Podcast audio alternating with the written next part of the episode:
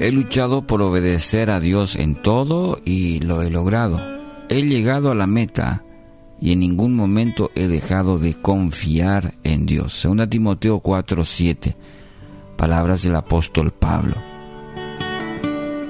Y en este pasaje que hoy tenemos, Pablo compara, cuando uno lee el contexto, eh, compara la vida del creyente con una carrera.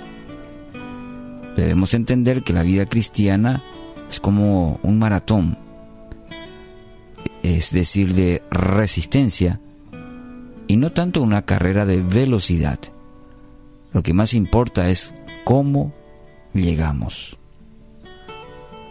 Alejandro el Grande pareciera ser que fue consciente de esta brevedad de la vida y cómo aprovecharla, cómo llegar al final. Se cuenta que encontrándose al, al final o al borde de la muerte, él convocó a sus generales y les comunicó sus tres últimos deseos. El primero era que su ataúd fuese llevado en hombros y transportado por los propios médicos de la época.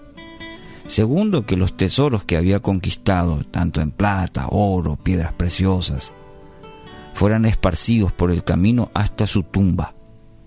Y tercero, que sus manos quedaran balanceándose en el aire fuera del ataúd y a la vista de todos.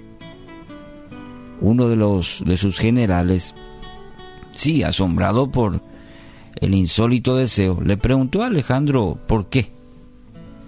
Y le explicó, quiero que los más eminentes médicos carguen mi ataúd para así mostrar que ellos no tienen ante la muerte el poder de curar. Quiero que el suelo sea cubierto de, por mis tesoros, para que todos puedan ver que los bienes materiales aquí conquistados, bueno, aquí permanecen. Y quiero que mis manos se balanceen al viento para que las personas puedan ver que vinimos con las manos vacías y con las manos vacías partimos.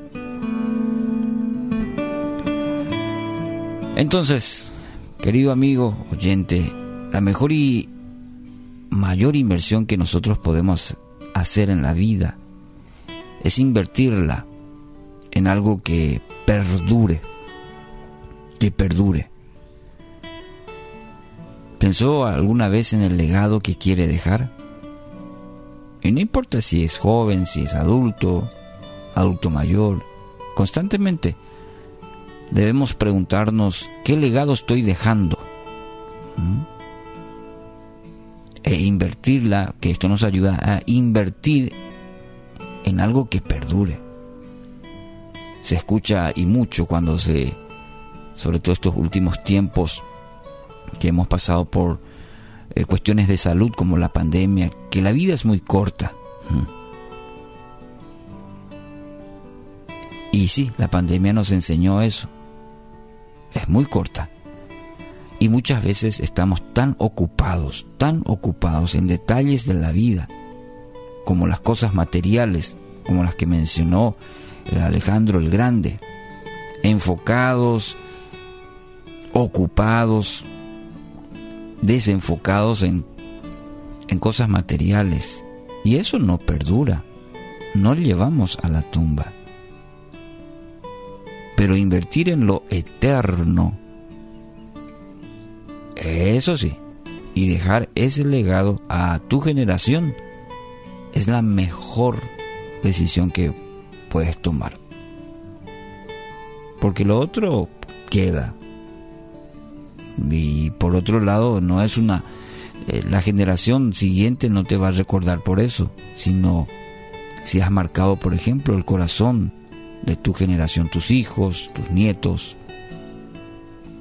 Entonces, la Biblia habla mucho de, ello. Entonces es importante recordarnos esto. Se va terminando un año.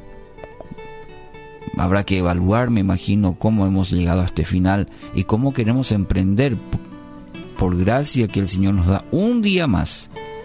Es y saber invertir ese día que tenemos, esas 24 horas que Dios nos concedió. Hoy tenemos un, nos ha concedido un crédito que no sabemos cuándo va, a fenecer. Seamos sabios, seamos sabios en invertirlo en lo eterno.